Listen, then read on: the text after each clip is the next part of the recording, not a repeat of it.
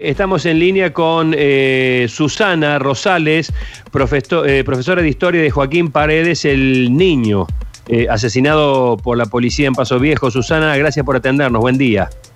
Bueno, buenos días a vos, Sergio, y a de la audiencia de Radio Suceso. estamos acá. Es una forma este de decirlo. Sí, sí, sí. En este momento estamos acá en el cementerio despidiendo los, los restos de, de Joaquín mucho, mucho dolor y mucha tristeza.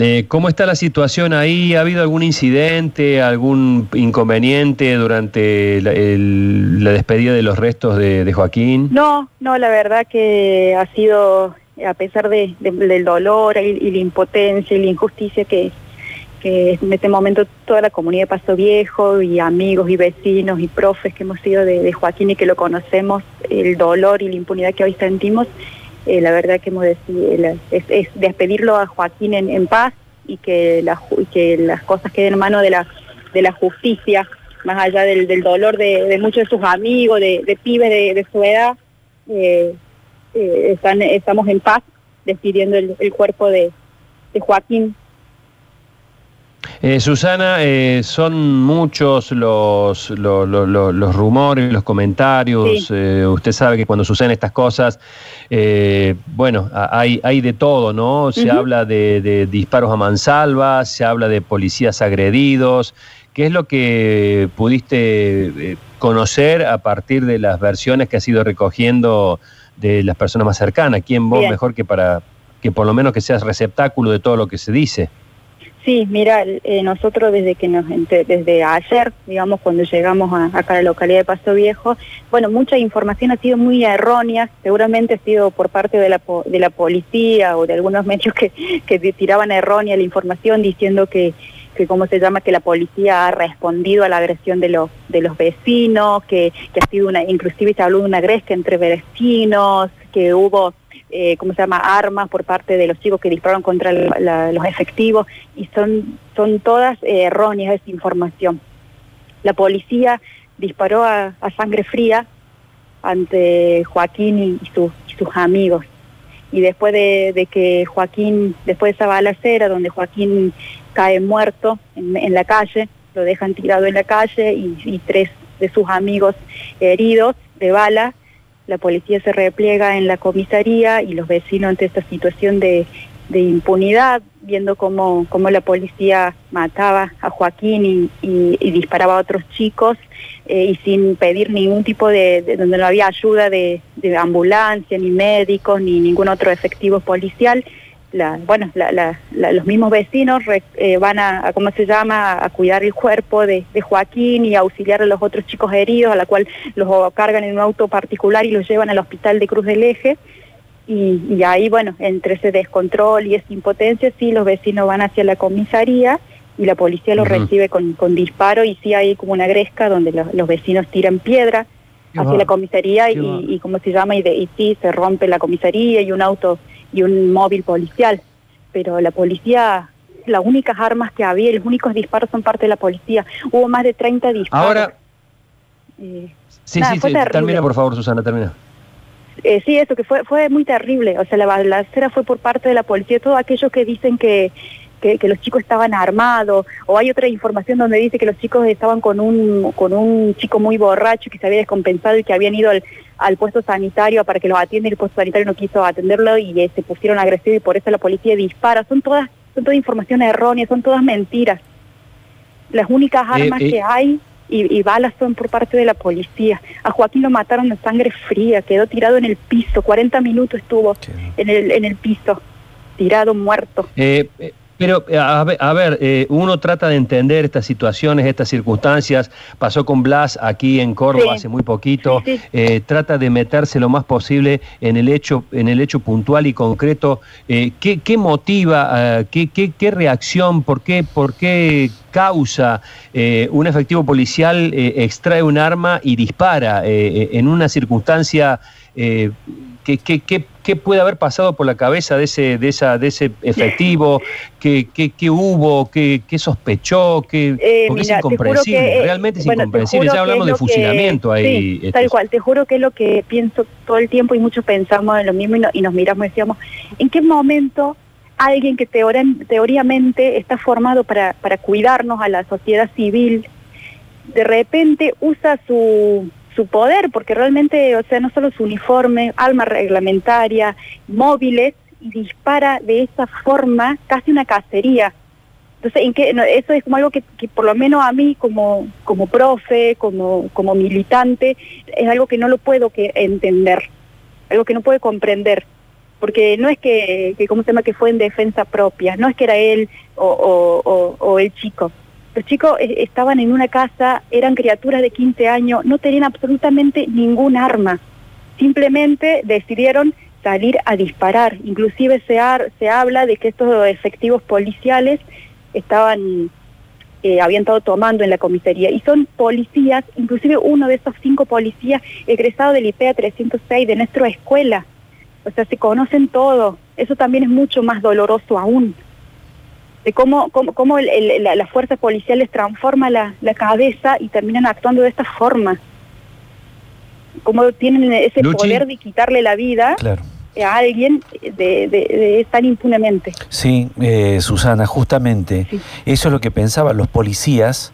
Son personas, no sé si son todos del pueblo, pero son vecinos de allí. Sí, o sea, de los cinco policías, dos eran de, del, pueblo, conocidos, familiares, inclusive tú decías, hay uno que, que, ¿cómo se llama?, egresado de, del IPA 306, y policías, o sea, y también jóvenes, porque eh, de los cinco policías, o sea, eran entre rango de 24 a 30 años, tienen los policías también eh, jóvenes, claro. Eso que, bueno, no sé, Susana, algo que todavía uno no puede entender. Eh, por supuesto, la muerte de Joaquín de esta manera eh, por ahora es inentendible, pero ah, ¿había algún antecedente, alguna situación en donde ustedes han visto que el abuso policial se está dando, especialmente en el comportamiento? Sí, ustedes notaban eso. En, en, realidad nosotros como, como profes, digamos, eh, bueno, que hablamos con nuestros estudiantes, Viejo es una comunidad chica, nos conocemos, nos conocemos mucho, nos conocemos todos, eh, hablamos con nuestros estudiantes en las aulas y, bueno, ellos nos contaban, digamos, cómo, cómo el, el, acoso permanente, el hostigamiento, el hostigamiento y la provocación de la policía permanentemente a los pibes. Eh, ayer había un pibe que decía, la policía viene, estamos sentados nosotros en alguna vereda, ponerle, y vienen y nos ponen las carabinas en la panza. ¿Esto se da eh, producto de la cuarentena, eh, Susana, en los últimos tiempos? claro, o primero que ya el, tema del hostigamiento lo venimos hace ya eh, hace rato y creo que ahora con el en el tema de la, de la pandemia se ha presentado más, porque bueno, creo que sienten la policía con más poder de, de reprimir y hacer este tipo de cosas. Claro, dolorosísimo lo que le ha ocurrido a Joaquín, a la familia. Ahí escuchaba Sergio al abuelo. Eh, sí. Qué situación que se ha vivido, ¿no? Que es prácticamente su papá. Hace ocho meses que no lo veía producto de la cuarentena y lo viene a despedir lamentablemente en un velorio a su a su nieto, su hijo. En su velorio. En su velorio. En su velorio, sí. Sí, sí, sí. Eh, eh, es, terrorífico. O sea, su mamá también, no, en realidad es así. Él, él vivía con sus abuelos su mamá es la que no estaba acá en, en acá en, en Paso Viejo, sino estaba en Córdoba Capital con sus hermanos. Joaquín vivía con su, con su abuela, no se quiso ir a Córdoba, decidió quedarse acá con, sus abuelos y vivir acá en, Paso Viejo. Y, y, bueno, y él aparte de era un estudiante, a su vez ganaba la, la, vida, como muchos de los estudiantes y chicos y jovencitos de acá de Paso Viejo, en las parcelas, en la cosecha de, algún producto de temporada.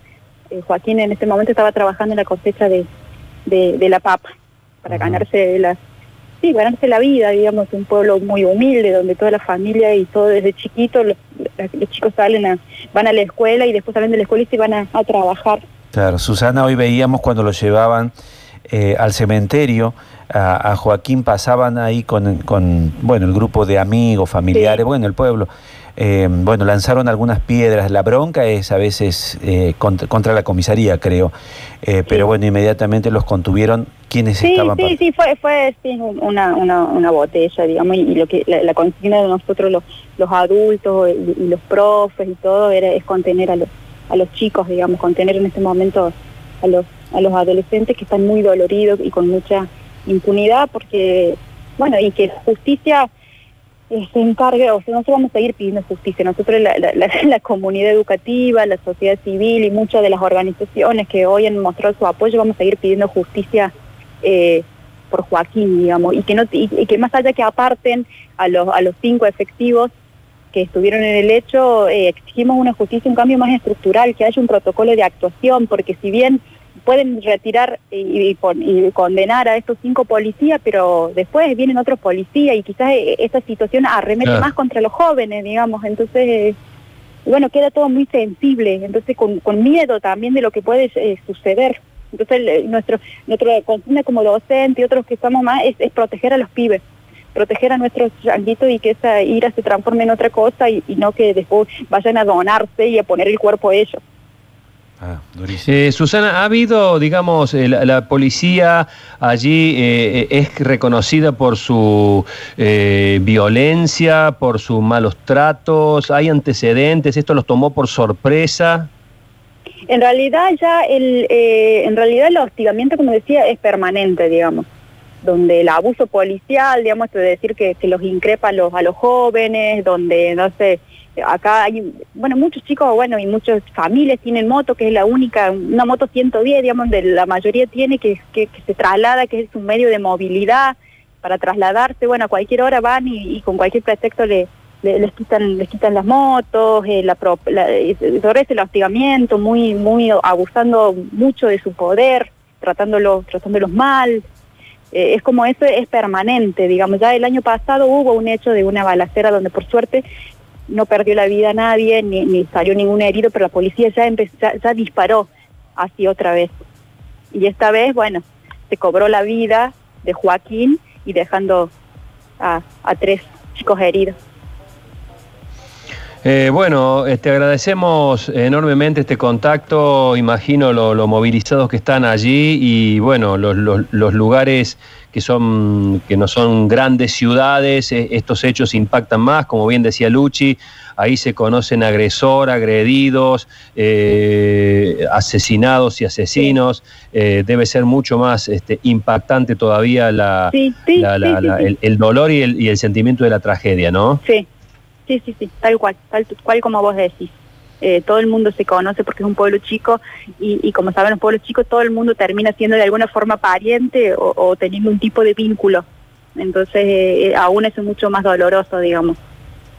porque la familia de los policías que hoy, de los dos policías que hoy están detenidos y que participaron en el hecho, bueno, nada, o sea, sus parientes, sus hermanos, sus primos, sus tíos, nos cruzamos en el pueblo cotidianamente, son alumnos de la escuela, entonces, bueno, es todo más, más triste aún. Un abrazo grande, Susana, y un abrazo grande para todo el pueblo. Dale, muchas gracias. Hasta luego.